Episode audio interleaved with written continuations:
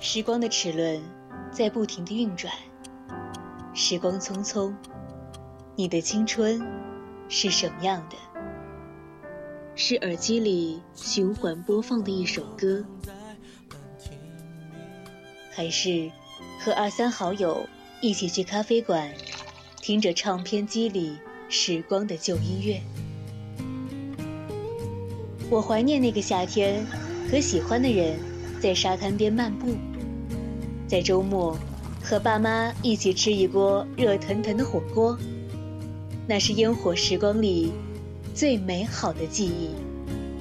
愿我们的青春都向阳而生，永葆热爱。每晚二十二点到二十三点三十分，青春印记，你的独家回忆。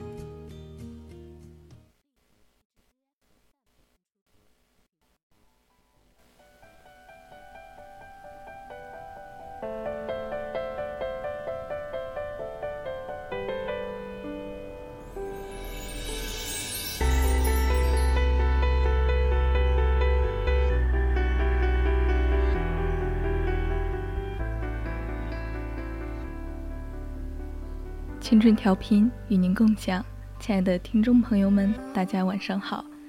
您正在收听的是 VOC 广播电台，每天晚上二十二点至二十三点三十分为您直播的晚间节目《青春印记》，我是主播月生。那么今天呢，也是我的告别节目，希望能和听众朋友们一起度过这个美好的夜晚。在节目开始之前呢，先要介绍一下我们的互动方式。如果你对我们的节目感兴趣，那么你可以在荔枝关注我们，或者你也可以微信搜索 FM 一零零青春调频，关注我们的公众号。四川宜宾的听众朋友们，您还可以在收音机上调频 FM 一零零收听我们的节目。如果你喜欢主播的声音，想和主播有更多的互动的话，你也可以加入我们的 QQ 听友四群，二七五幺三幺二九八，在这里可以和主播一起交流，欢迎加入我们。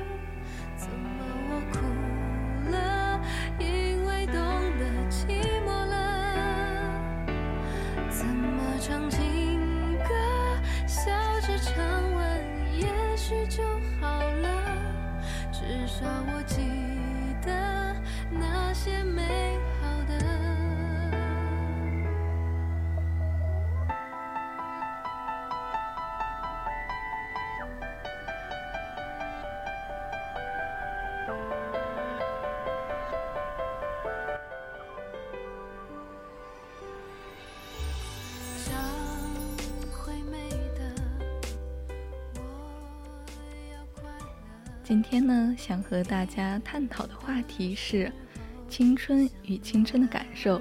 其实这源于我看到了一句话：人不能同时拥有青春与青春的感受。为什么这么说呢？因为拥有青春的时候，我们以为自己已经成熟了。往前看呢，是幼稚的儿童；往后看，是庸碌的中年人和迟缓的老年人。青春在哪儿？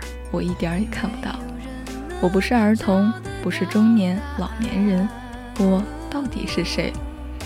儿童想不到这么高深的问题，中年人、老年人脑子里都是令人讨厌的生活，只有我举世无双，没有人能够理解我的烦恼，没有人能回答我的问题，我看透了所有人，我站在所有人之上。而我的疑问也凌驾于所有人的疑问之上，没有答案。当我们开始感叹青春的时候，依然有着年轻的心。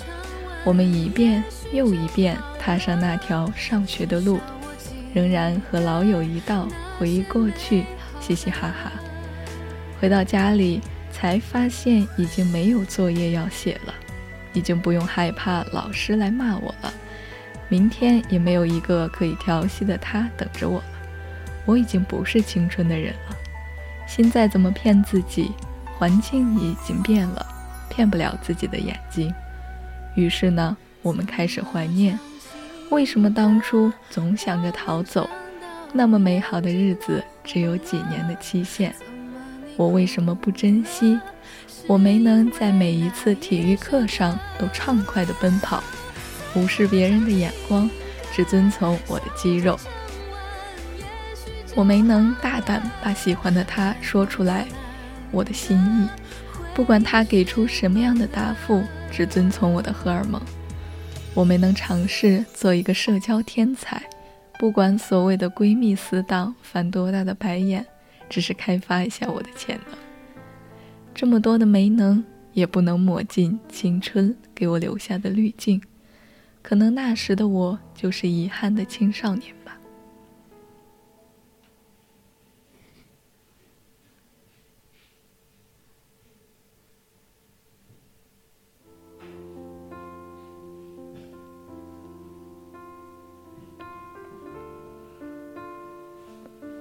我们在拥有青春的时候，看不清什么是青春，也看不清我想要什么，全是雾蒙蒙的。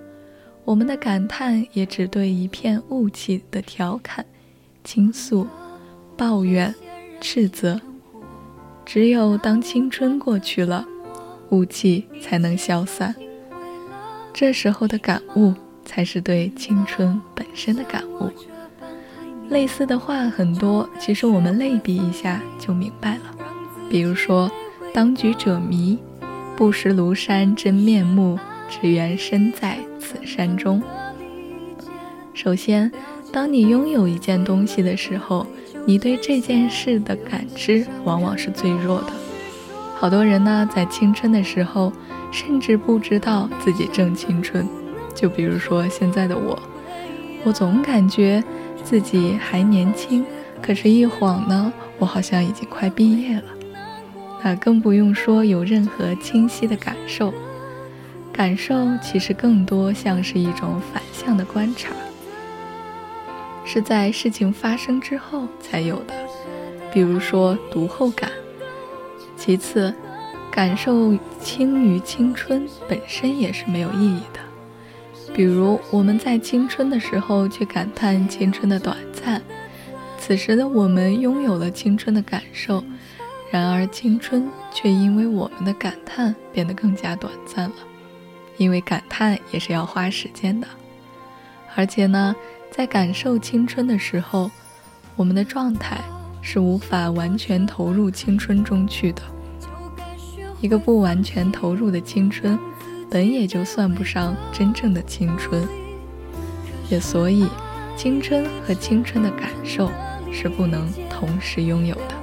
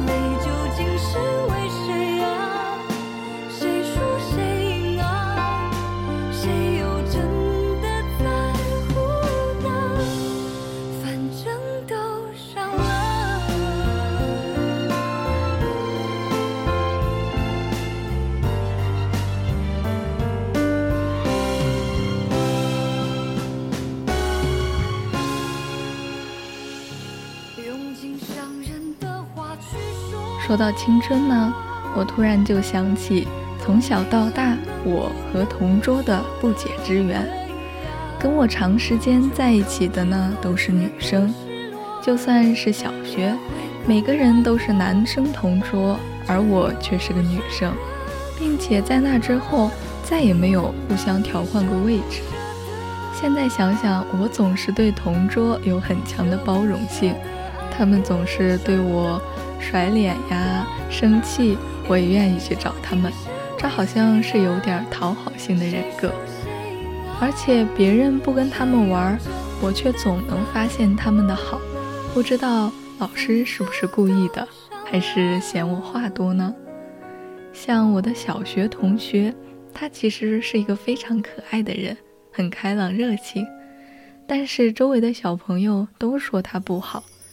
可是他当时对我确实挺不错，甚至到了初中，我的情人节呀、七夕也都是和他一起看电影。也不知道当时陪伴我的那个人在干嘛。初中呢，好像经常换座位，后来才知道。老梁把我跟话多的人放在一起。再到高中没分班的时候，我也是跟小贾一起当了一阵子同桌，甚至问他题问到烦，但是最后他还是和我讲，因为当时呢，我把全部的注意力都集中在了数理化上，根本不去学政史地，但是最后分班我还是学了文科。那时候就很后悔，为什么不遵从自己的意愿，而是随波逐流，跟班上的那些男生一起学习数理化？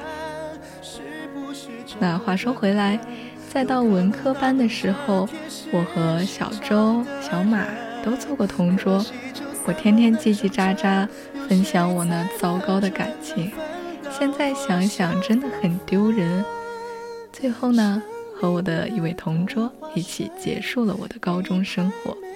当然，我旁边还有另一位经常请假的女生，他似乎是生病了，总是郁郁寡欢的。但是时间久了，他也是会偶尔和我分享，说过他改过名字等等，还送了我礼物。那我的这个同桌也是，学习压力很大，他老是莫名其妙的。就跟我甩脸生气，我也不敢去问我的卷子是不是在他那里。可能是双子座都这样吧，比我还阴晴不定。那我是天秤座，没办法，可能就是比较喜欢双子座这样。那他也是经常看着我哭，看着我把种的红豆和绿豆养大。虽然在我当时分手之后，这棵。树苗，他就死了。一起在地理课偷偷分析逝去的前男友，两个人用两个巴掌大小的杯子买燕麦片、买豆奶粉、买便利贴，说是记笔记，但是我感觉好像都在传纸条，因为我买的那些便利贴都很花里胡哨，好像记笔记也看不太清。高中的感情呢，他是最了解我的。每天早上，因为他是走读生，我是住校生，所以我见了面都先让他分析一下，说我莫名其妙总是就哭了，把他吓一跳。后面呢就司空见惯了。但是我也比谁都希望他更好。那现在呢，我也是和他一直在联系，因为有一个火苗。其实我以前觉得火苗这种东西，嗯，很麻烦，每天还要续火什么的。到后来，我觉得反倒是一种羁绊。人们因为这种羁绊，所以会跟这个人有牵挂，你会去联系。有事情的时候呢，我直接就说，不会因为很久没说过话，觉得不好意思张口，或者觉得。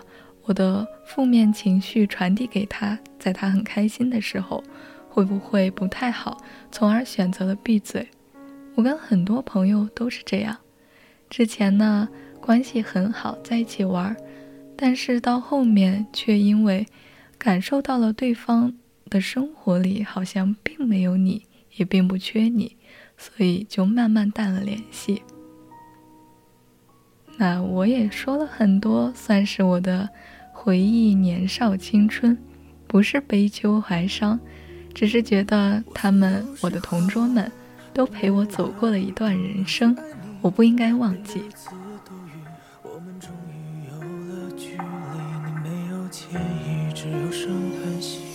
冷战到底，假装毫不在意，眼里却有，爱过你的痕迹，那件外衣。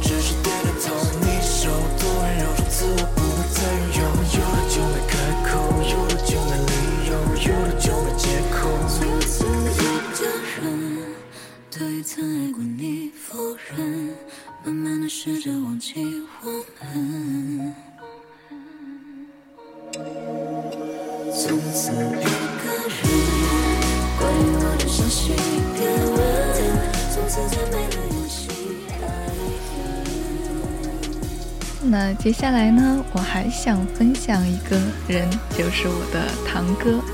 那我刚刚呢，也是强迫勒令他来听我的告别节目，不知道他现在有没有在直播间里。不管了，反正我就跟听众朋友们一起分享一下吧。那他呢，和我只差了六个月，我们从小是一起长大的。嗯，突然想分享他的原因，就是因为前一阵五一嘛，他去南京玩，和女朋友拍了一组照片，发了朋友圈。我突然就觉得很美好，好像两个人还有一些般配，又突然相信爱情了。他呢，从小很高很胖，从小学到初中都跟我是一个班的。那时候呢，他人很善良，老是被欺负。我总是骂他不争气，我就很羡慕那些能保护妹妹的人。嗯，小时候我还总是跟他争着抢着说这是我的爷爷奶奶，不是他的。有一次好像是幼儿园的时候，他脚崴了，非要让奶奶背着他回家，我就骂他，我说奶奶腿不好，还要让他背着。你那么重，奶奶能背得动吗？现在我还老拿这件事情嘲笑他，他总是不承认。那话说回来，后来长大了呢，到高中分了班，他就被教坏了。我讨厌他的那些狐朋狗友们，不知道他到底是不是真的快乐。他开始减肥，给别人花钱，自己吃不上饭，我更生气了。他总是不是让我很省心，其实呢，我只是不想让他为了迎合别人而委屈自己。高中呢，我是文科班，在一楼，但是他说我每次发生个什么事情，他都会第一时间知道，他的朋友们好像会告诉他，但是我每次说跟他朋友一起认识，他都会拒绝我，次数多了之后，我就不问了。我前是以为是不是我不好看，我不配认识他的朋友，结果在今年冬天有一次吃饭中，他们才说，堂哥他每次都会拒绝他们，看来哥哥们好像都是这样，就保护妹妹，不让自己的狐朋狗友们认识。从高中之后呢，他就开始揍我，我也打不过他，因为小时候我总是。欺负他嘛？据我爸爸妈妈说，但是他那时候胆子小，也不敢违抗我。后来可能是被教坏了，我是这样想。再到后面，他去复读了，谈了个女朋友，我还是很生气，觉得他不好好学习，恋爱脑。据说那个女生管他管得很严。直到现在呢，我也没见过正脸。他当时天天跑往隔壁的城市，我真的很无语。再到现在的这个人，他说感受到了好好被爱，我很为他感到高兴，是真心的。但是呢，看了他的照片又觉得他太瘦了，因为我不是说他从小又高又胖的嘛，他现在有一些减肥过度了，我会觉得是不是把钱都花在女朋友身上了，不好好吃饭。但是当他说出他出钱让他女朋友给我邮一只南京烤鸭的时候，我又十分真心的祝福他们两个，希望能长久一点，我能一直吃烤鸭。那人总是矛盾的，我们两个见面的时候呢，就会斗嘴打架；不在一起的时候呢，还是会偶尔想念他。但是我有事的事情时候，也是会找他。虽然都是看他心情做，但是还是觉得，嗯，有这样一个哥哥，现在觉得也是蛮不错的。好了，那关于堂哥的故事就先说这么一段吧。说了太多，我害怕他会沾沾自喜，说的都是他的好。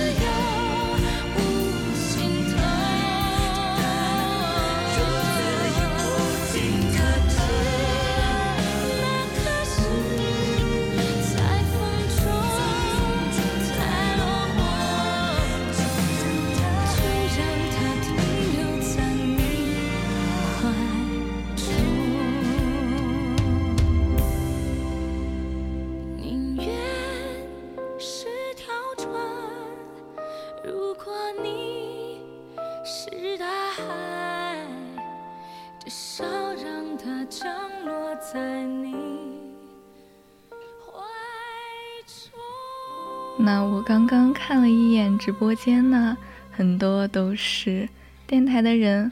嗯，刚开始有心情驿站的三个小朋友，然后小雨也来了，不知道有多少人在听着我的直播。那接下来的时间，我就想分享一下我对电台的感情，以及我在电台的故事。那以下呢，就是我在家里的时候写下的微博。二二年十一月五日，今晚听了栗子的《青春印记》，很久没有完完整整听过节目了。上一次完整的听，好像也是栗子的。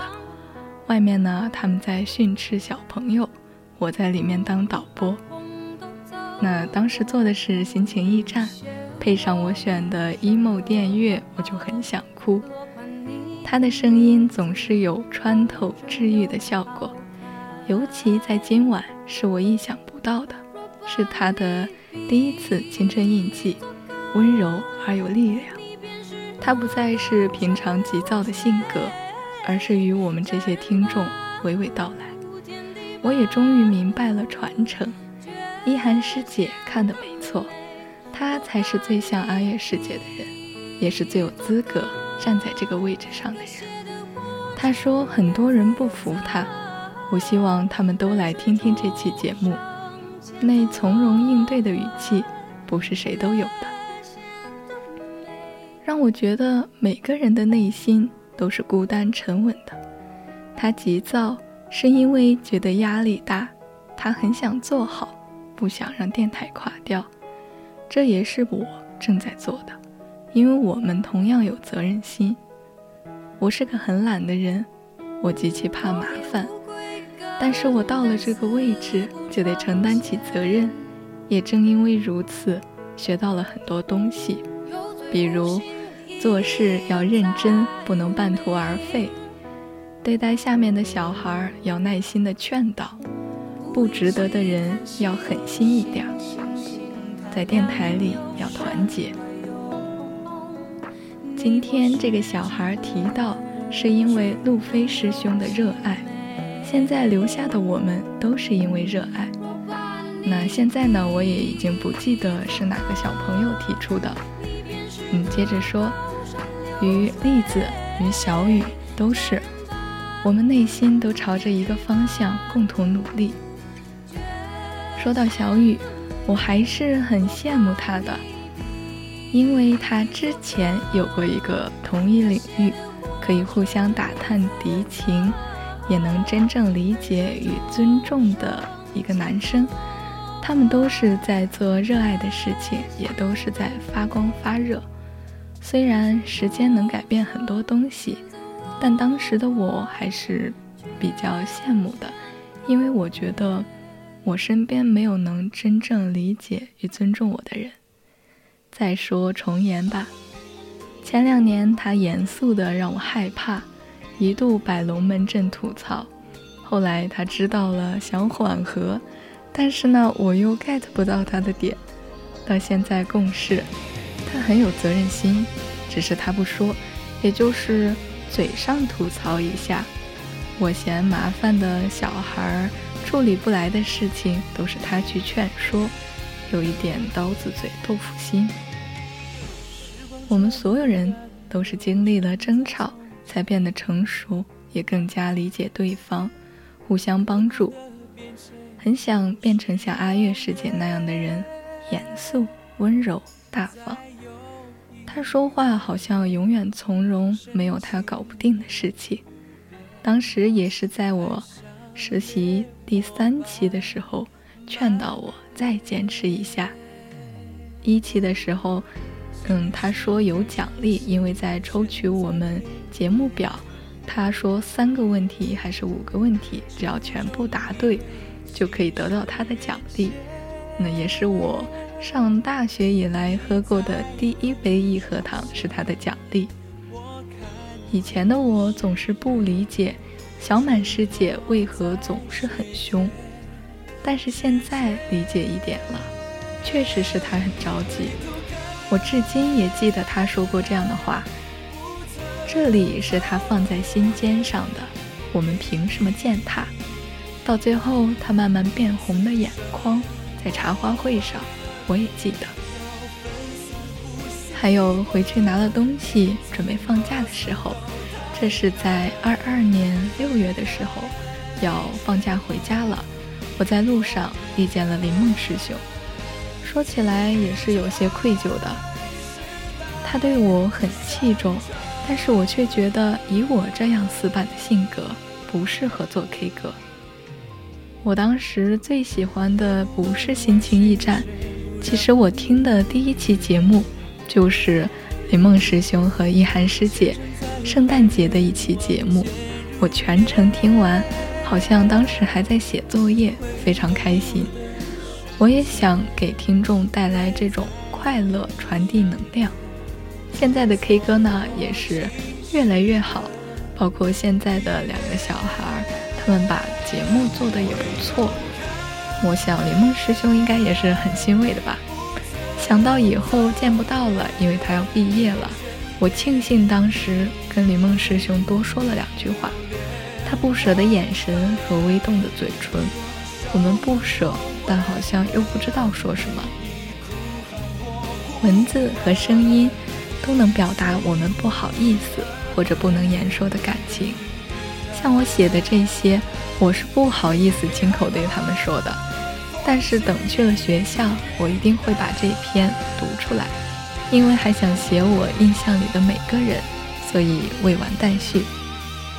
这是在二二年十一月五号写的，现在读出来呢，也是感触颇深。写的每一个人，我到现在也是秉承着同样的看法。二二年十月二十三号，好想去学校，有想我的好室友，有我牵挂的电台，很多事情我都望尘莫及。我想去看看二平台新开的店，想看看新来的那些小朋友都长什么样子。我很多时候不能理解，电台既然是面向学校师生。那为什么还要做节目、开直播？到底是谁在听呢？但是当我真正待在家里的时候，想要了解大家，就可以听听节目，真的很激动。以及有一天是于田的时候，我跟他在做节目，当时九川在出租车的广播上听到了，并且给我录音。我们当时真的非常激动，因为总觉得。嗯，是有人在真正的听，并且被我们自己人听到了，还是蛮自豪的。声音呢，总是给人传递一种能量，能让他们知道你也同样在关注他们。这让我感觉我做的这件事情是有意义的。学校里也终于有让我牵挂的事情。有些人不理解为什么这里很忙很累。但大家待在这里就会热爱这里，我相信大家也是团结的。就算不那么上心的人，也会在平时想去看一眼。再过几年，我也仍然牵挂，仍然愿意去听。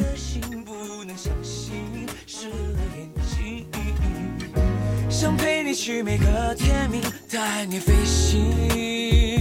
在大大的世界，温柔的握紧你守护的秘密，初恋般的惊喜，如此幸运是你给的惊喜，抱紧你的勇气，从此不再分离，爱的没有道理。当遇见你，第一次看到你的微笑，我就丢了心，命中注定，想和你拉着手到彩虹上面去旅行，摘一颗星。偷听你每一个心情，让星星去圆你每个梦境，收藏你每一个表情，那是属于我的四季。这一秒像蜜一般的味道，是你给我的讯号。你的微笑像海岛微风，暖暖围绕。确定你的心，不能相信，湿了眼睛。想陪你去每个天明，带你飞行。这一秒，海风微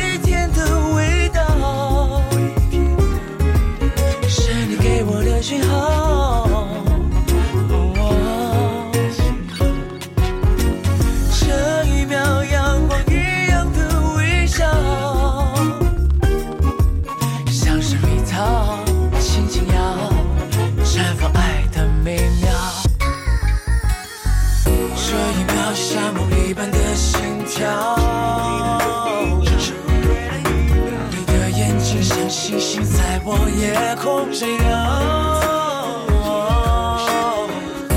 第一次牵你的手心乱了呼吸如此沉迷抱紧你的勇气从此不分离爱的没有道理当遇见你。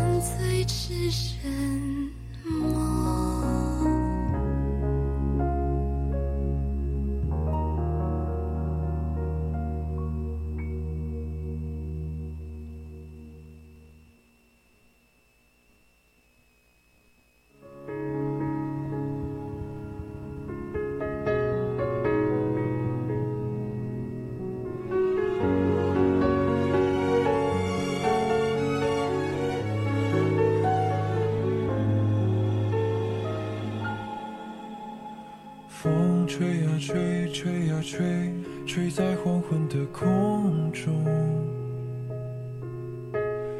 我飘呀飘飘呀飘飘不进你的心中。问一问风怎么说刚刚呢我说的都是一些碎碎念包括我写的微博我与电台的故事。当然我也特别提到了依晨我跟他做过有很多的节目，我很感谢他能在电台和我一起工作。他很包容我，并且总能传递给我一种温柔坚定的力量。我们上次节目也一起回顾了于田的故事，其实也是想给自己之前做的节目有一个交代。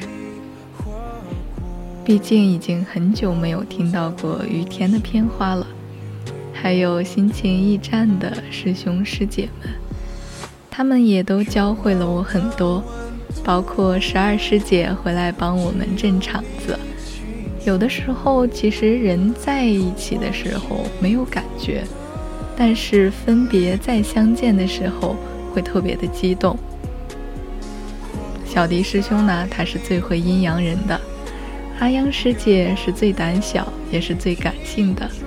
每次他做一些伤感的节目，都会把自己读哭、读哽咽。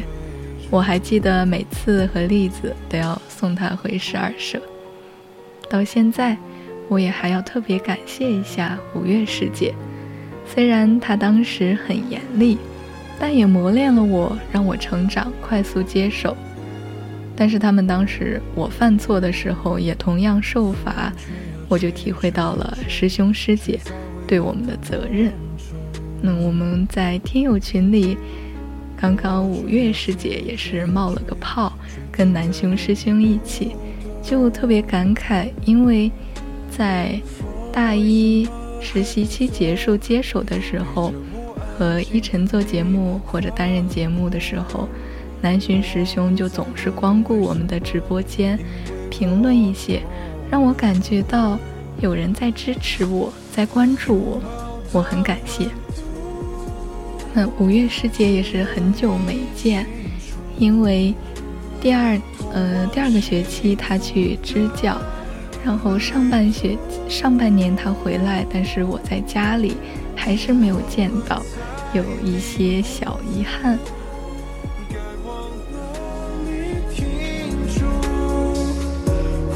记录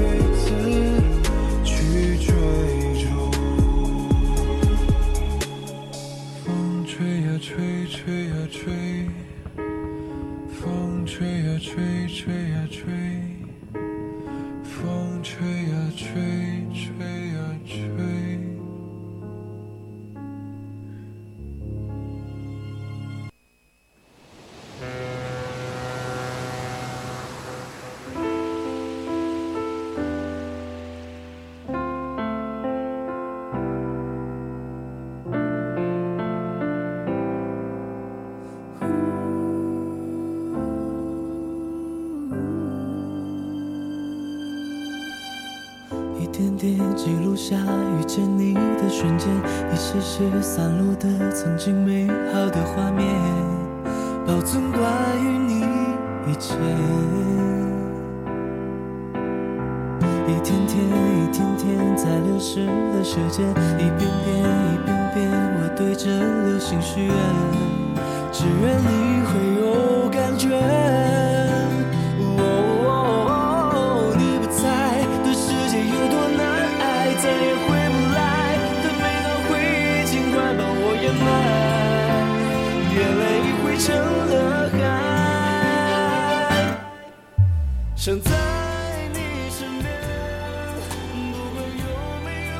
刚刚说到都是我的师兄师姐们，再说现在留下的小朋友们，虽然他们还都不成熟，需要磨砺，但是也有在努力。看到电台有这些新鲜的活力，我感到很开心。他们可能以后也会有所作为。那在直播间里也一直是韩之和长夏在跟我互动。师姐教会了我们很多，虽然犯错会受罚，但是会让长记性。那其实一个制度的，嗯，制定嘛，就是为了让人去做得更好，成长起来。我当年也是写过很多次检讨。嗯，这就不得不再 Q 一次依晨了。他当时早班的时候，让我觉得，他说自己很孤独，有四个师兄师姐看着他，他很害怕，让我过去陪他。我说好吧，那我去陪他。结果第一次我们两个人一起值班的时候，我就走了紧急电源，真的很不好意思，很羞愧。当时还是一涵师姐，赶紧给我们打了个电话，说是不是走了紧急电源，然后就受罚，全班一起受罚。我当时还碰到了小弟师兄，我抱着他痛哭，我说啊，第一次，第一次去值班，成为正式成员的第一天，竟然就走了紧急电源。他说活该，谁让你抛弃了我们。周三的早班去了周二，我说那我不是要陪依晨吗？那当然了，陪依晨的代价就是他也要跟我一起写检讨。没关系的，小雨，你听着我在絮絮叨叨就好。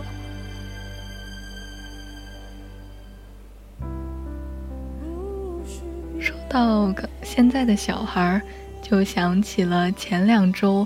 我们一起去清理报纸的时候，和大家一起劳动，叫了一些，嗯，男生、女生。其实我当时想的就是整理起来比较方便，男生嘛，力气大，就做一些体力活。我们当时一下午可能两个多小时一起劳动，累也快乐着。我们一起把那些报纸搬出来。堆了一墙的报纸，我到现在还记忆深刻。最后，老师说还要搬回去，我们又像工厂里的流水线工人一样，就是你传给我，我递给你，大家重复着，嗯，拿报纸转身，拿报纸转身这样的动作，真的很搞笑。因为旁边还有别的同学，他们在分书。然后就乱糟糟的，我就觉得我们电台可真厉害，真有秩序。当时就很想让他们拍下来这一幕，但是好像觉得不太好。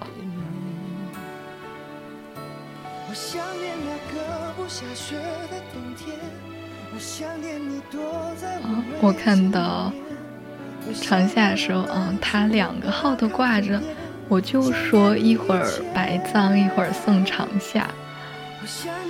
那看来是有两个手机吗？还能同时挂着？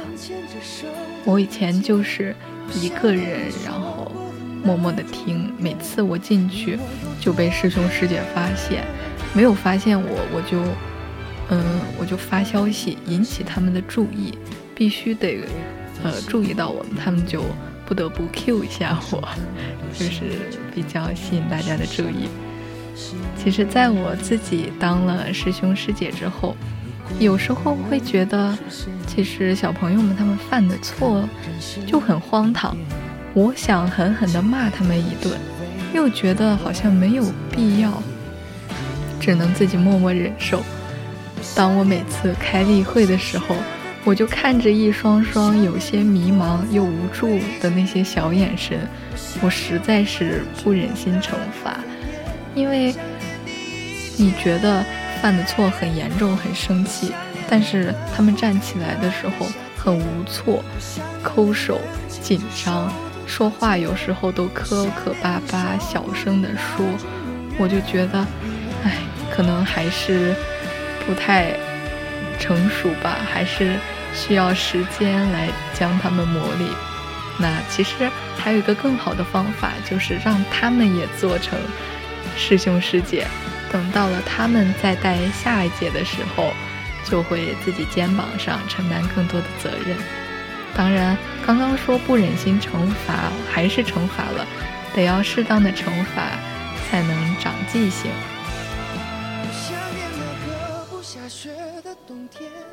我想念你躲在无围巾里面，我想念我们取暖的咖啡店，想念你一切。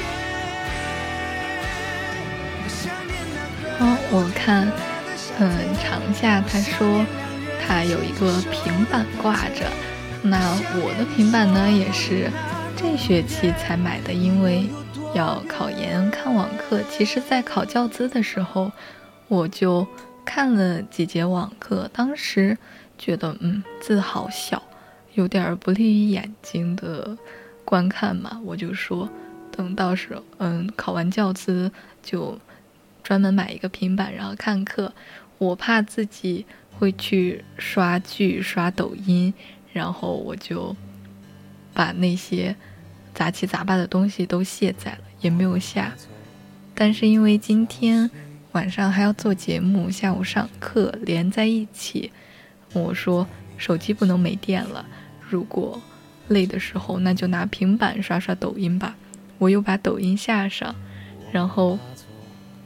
在晚上上课的时候，呃，我就刷了起来，刷了几个，就看到很搞笑的视频和评论，忍不住笑出声。其实，在平常看的时候，可能也就会笑一下，但是好像在上课的时候看，就特别搞笑，憋不住笑的那样，嗯，就觉得很不好。然后我立马停止了，我说再笑可能就会被老师请出去，我就开始。换成单词，看来抖音还是得卸载，就在手机上偶尔看看就好。嗯，最近其实也没有怎么刷抖音，在上面不是现在还出了一个功能，就是续火嘛。我跟我的一个好朋友每天续火，他昨天晚上还在提醒我，那给我疯狂发消息，他说你睡了没？我不敢给你打电话，你必须续火。这已经不是能不能接着的问题了。你要是断掉，我们就没办法再恢复了。不像是腾讯 QQ 这种，哦，好像还可以恢复，就是充成超级 VIP，好像是。所以我就赶紧去回复了一下。最近也一直是在泡图书馆，我。以前是没有固定的座位，我就觉得哪个地方坐的舒服，哪个地方有位置，我就坐到那就行了。但是最近因为有空调嘛，它上面会有出风口，吹的人很冷，你可能学习就会受影响，就找了一个稍微靠近嗯墙的位置，然后那里。我今天早上满课，下午去的有点晚了，没想到那个位置还是空的。我说：“看来我是命中注定坐在这个桌子上的人。”嗯，周围呢也是最近都在一起学习的志同道合的战友吧，可以说是。虽然我不认识他们，但是他们也是坐在固定的位置上。除了我的室友，看着他们一起努力。我就觉得，呃，自己玩手机很罪恶，但是有时候还是要处理，嗯，电台的一些工作什么的，给自己列的那些计划，其实有时候会完不成，我就会有些懊恼，是又觉得这是我的责任，我必须要完成的事情，嗯，就尽量是忙完手头上的工作，抽出时间来。然后去回复、去管理。虽然现在也已经尽量的脱手了，希望交给下一届的小朋友们去做，锻炼他们成长。当然，我不承认是我自己偷懒哈。刚刚呢，我们有在讨论到换届，因为这也是告别节目。我们的告别意味着会有新鲜的。血液新鲜的力量来接手。嗯，他说，记编部的时候，那记编部我在这里还是要再介绍一下，是我们电台的中坚力量，没有他，我们其实整个运营是有问题，是呃离不开他们的。他说，现在已经记编部已经男丁稀少了。我就想安慰他，那还是会有新鲜的血液进来。比如说，我们在下半年招新的时候多招一些男生，让抓他们过来。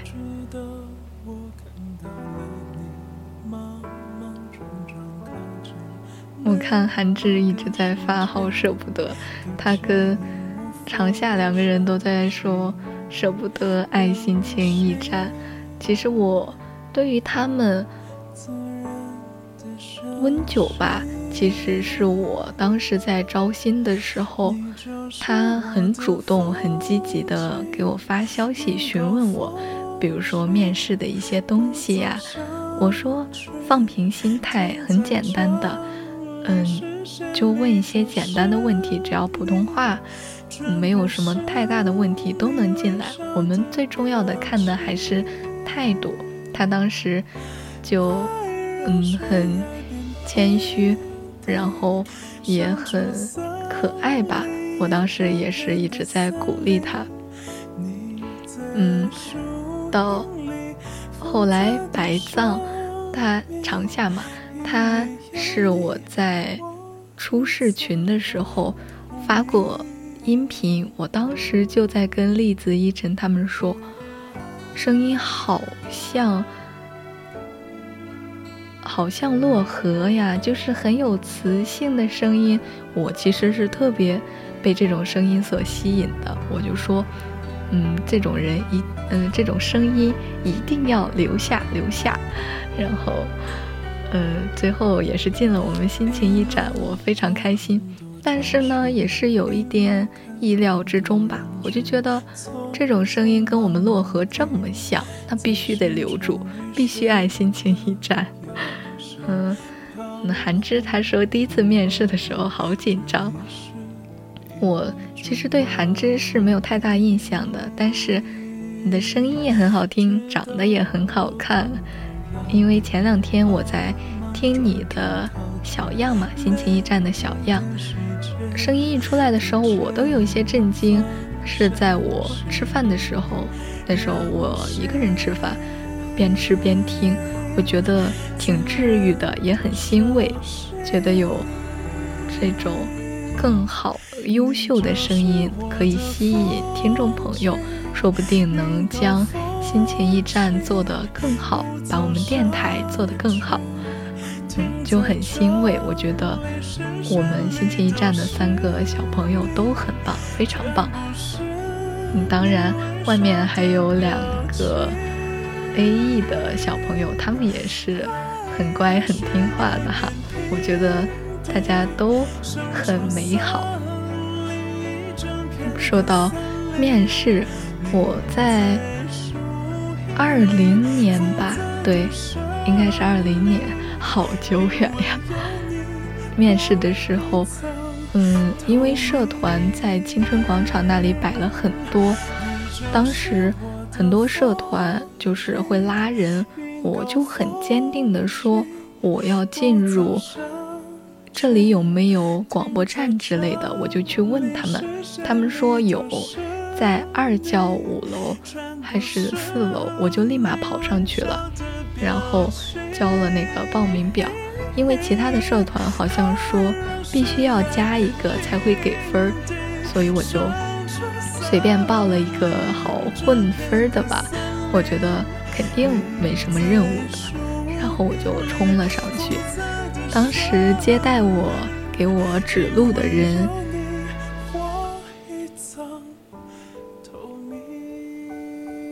呃，我怎么突然想不起来师姐的名字了？呃，是百科的师姐，对，让我再努力的想一想。然后她很温柔，我当时问她，呃，为什么？呃，这里是社团还是部门？她说我们这是部门。我说是加分的吗？她说是，就让我开始准备。当时好像还有南艺师兄在那里坐着，因为我记得是一位男生，他很冷酷，然后就进去面试，也很紧张。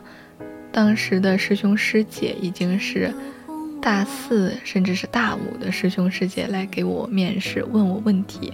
我当时还准备了一个草稿，就是说，呃，我的即兴演讲，或者说我的自我介绍，我要加入这里，因为我在高中的时候也在广播站，虽然我们那个不是特别的正规，就是每天放放音乐，但是也是有读新闻的一个节目，还有读美文的。我们，我和另一个男生做的节目是。呃，介绍歌手的，然后就会播放他们的音乐，当时还可以点歌，就很流行那种，嗯，我给你点了一个歌，然后说出了你的名字，因为在全校都会放嘛，就好像很有面子这种奇怪的高中生的虚荣心，现在想想也很幼稚，我就我甚至觉得有一些丢人了，也是我与。电台的不解之缘吧。刚刚我把我的稿子还有这里的环境拍给了我刚刚说的同桌，也是我现在的一个好朋友。我们会一直联系到现在。我也没有想到，当时我在高一的时候，我们军训之后有个汇报演出，然后在唱歌。当时的班主任让我们。觉得我们唱的不好，让我们面对面唱歌。然后我其实当时是面对的他和小徐的。然后小徐有时候看我，他笑得很好看。然后我的同桌呢，他就眼神飘忽不定，一直盯着别处，他就不敢看我。我就纳闷，我说这个人在害羞什么？大家都是女生，紧张什么？还不敢看我。没想到后面我们有。这么深的，呃，一段孽缘吧。嗯，我跟他说，我又读了我的微博，因为他当时也是看到了。我说，我还是把你写了进去，也读了进去，来传达我的热爱。他说，感觉我很喜欢这个播音这个工作嘛。他说以后可以当你的副业，我说确实是，你最最喜欢的其实是比较适合做嗯副业的，就你第二喜欢的东西才适合做你的职业，因为职业最终会变得很厌烦，你会觉得很机械的在工作，工作谁会喜欢呀？所以可能会磨灭你对他的热情。但是呢，当你把你的最最喜欢的事情当做副业，你还是会依旧坚持并且热爱这个事情。希望我以后也能够有机会再去播音，传递我的声音，因为现在很多人都是通过文字呀。网络去传播一些东西，正面的也好，负面的也好，网络上嘛，信息化的时代，各种各样的声音都有，大家总是会被那些偏激的新闻给带偏。其实，在我之前，我是没有这个意识的。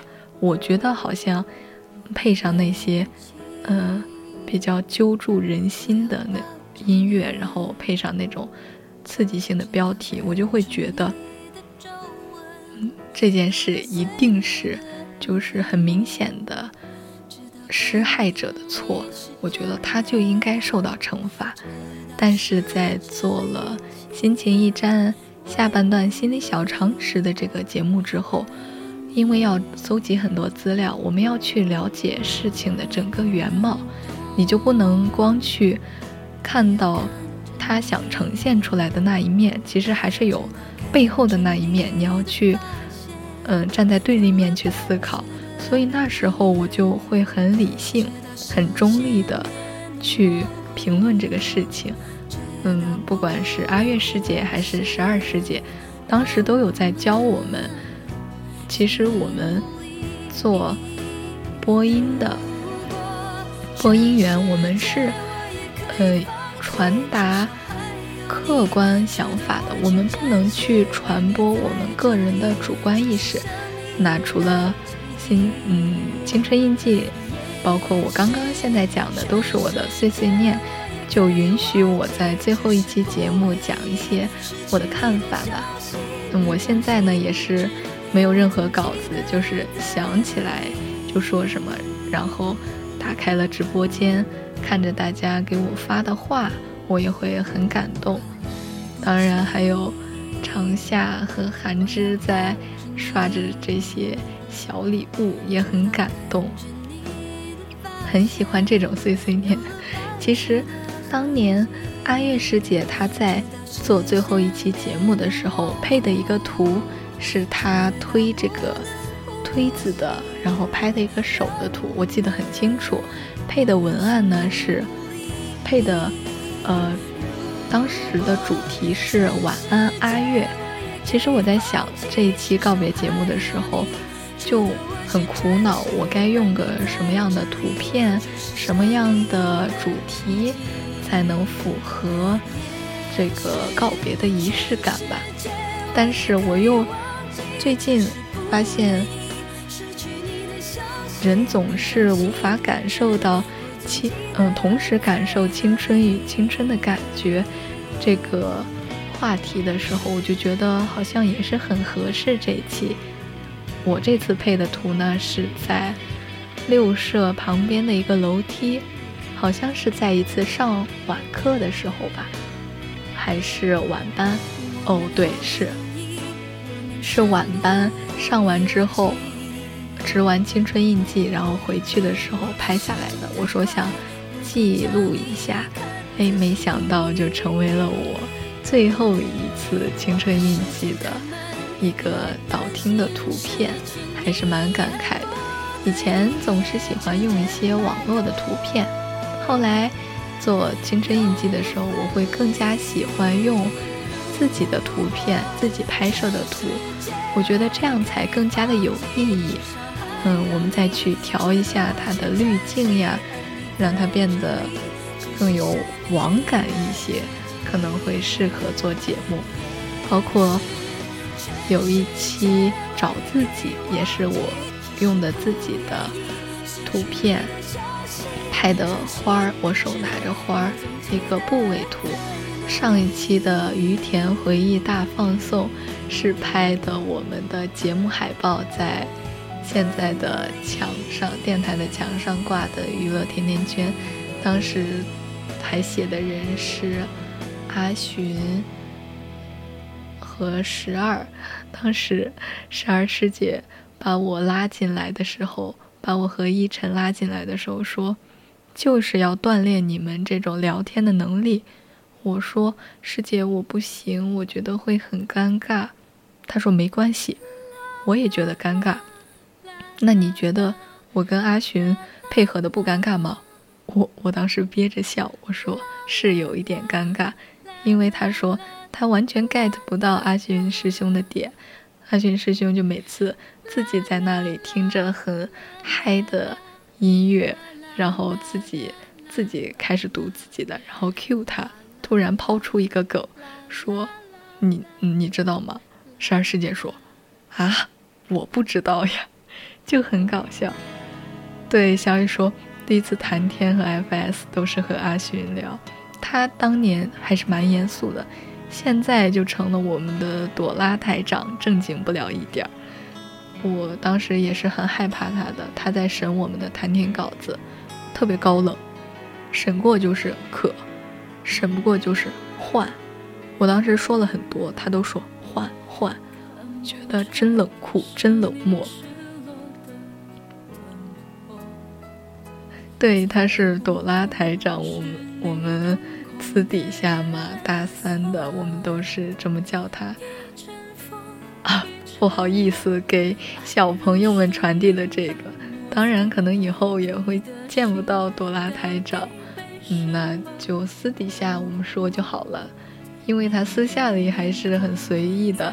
有一次在我去临港的公交车上，我就发现了他，好像是头一天晚上在直播间刚看到他，第二天。就碰到他了，他说他是去，嗯，工作是去一个机构，然后教学，每天都要坐公交车早上早早起来，中午回来，下午又要去，就来回，我觉得很费事，因为坐公交真的好累好挤，而且宜宾的公交车开的其实是不稳的，很猛，司机我那个抓扶手我抓的不是很稳，每次都要随着他晃动，然后跟他聊了一会儿天，我还问他路怎么走，他也给我指路。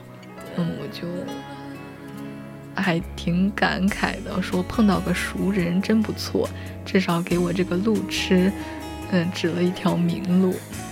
对，就是漂移。不知道为什么公交车可以开的这么随心所欲，反正站在上面的人都挺站不稳的。我每次都要两只手抓住那个上面的那个拉环儿。然后有点像是在上吊，这好像是不能说的，就是很离谱。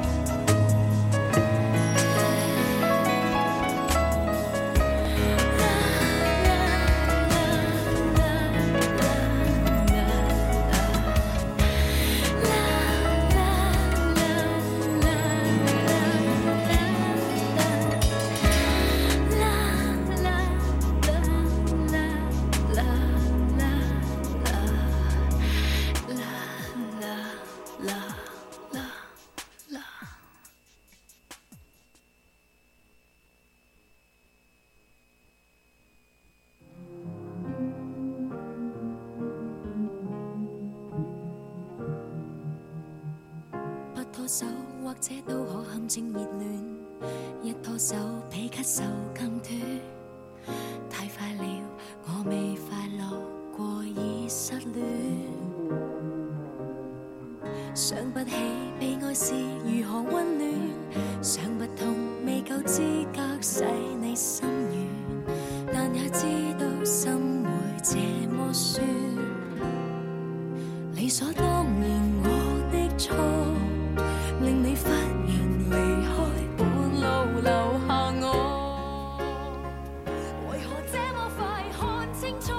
刚才呢，我又在翻看我的微博，想找一找，就是一个结束语，是在我们下一届的时候，有一个小孩，他当时在三期的感想的时候留了一段话，那段话是我青青春二三事的一个结束语，我当时就很舍不得他，就爆哭。我可能那时候压力也比较大，一下子触动了我的情绪，然后，但是最后还是祝愿他有一个更好的发展。当那条微博好像也已经删掉了，我找不到那段话了。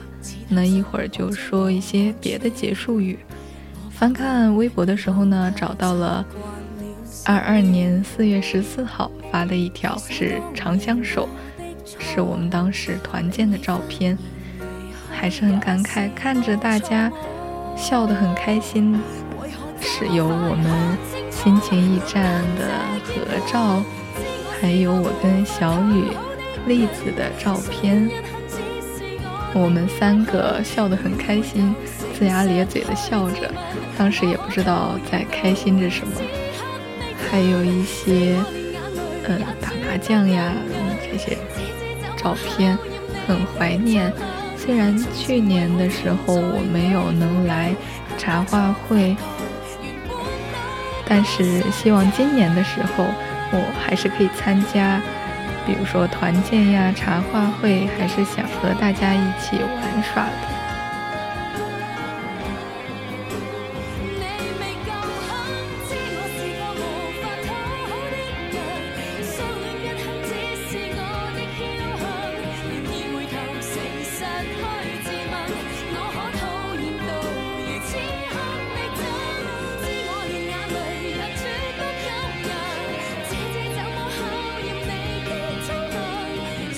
其实我翻看了一下我微博，发现我是一个极其情绪化的一个人，尤其是在家的时候吧，那一阵子压力也很大。虽然上着网课，因为全班就只有我一个人没来，我是外省的，川内的大家都已经复课了，所以我嗯一个人。其实还是感觉有一些被全世界抛弃的感觉，我就每天担心自己有什么任务没有完成，有什么不知道的消息，是不是这节课留了哪些作业，考考试怎么样的，我就天天缠着学委。那也是发了一些照片，很爱记录生活，我觉得很美好。很多时候也是。给关注自己的人一个交代吧。我其实发照片就是在分享我的生活，让大家也知道我最近过得怎么样，是不是很好。他们也可以看到我的一个动态，就会很放心，不像是在朋友圈发的，嗯，人比较多，很杂。有的时候发的内容，其实不敢给家人们去看，他们会。很担心你，或者是怎么样，也不能传递一些负面情绪。嗯，讨厌你的人会觉得你很矫情，在乎你的人却觉得你受了什么委屈，会平添他们的担心。对，下次我们不能说下次见面，永远不说再见，对吧？当然，我这个人还是很迷信的，我。会说呃，比如说还转发了一条，看到灵隐寺不要无视，真的很灵，逢考必过。在我考驾照的时候，我每次考之前都要去拜一拜，或者是转发一下这些很迷信的东西，希望自己能过。但是真的过了，就感觉还是有用的。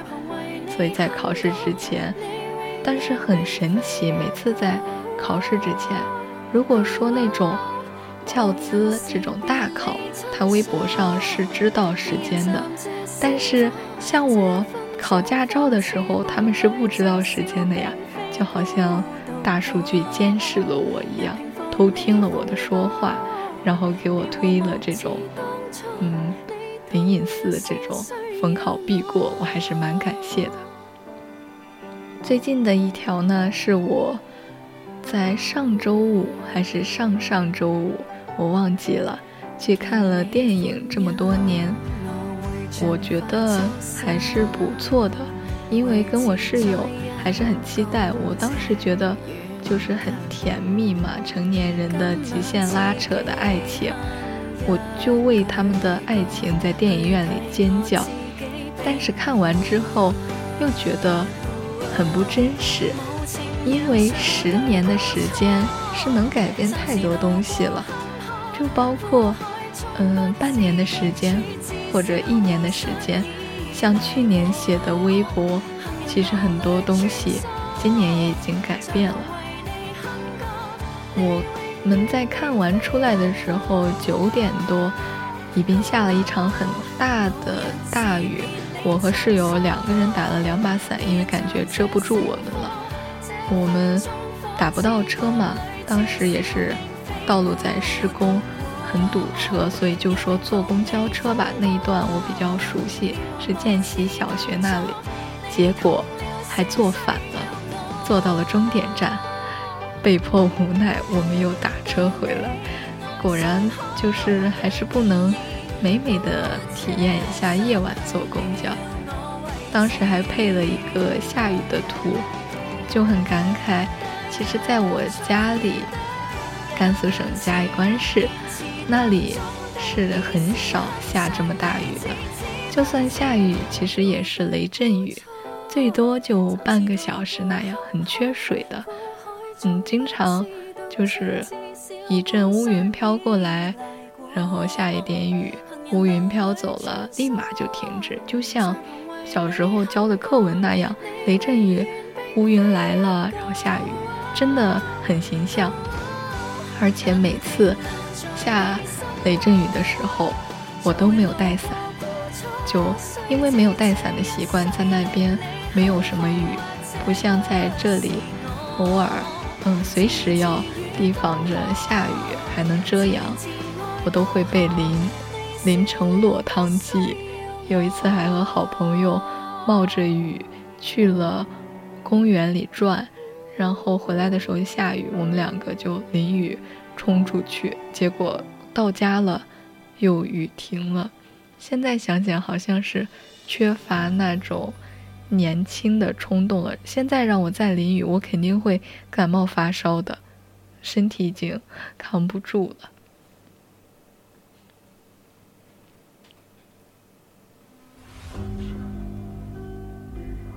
那听了这么多的碎碎念呢，好像也已经没有什么要和大家分享了。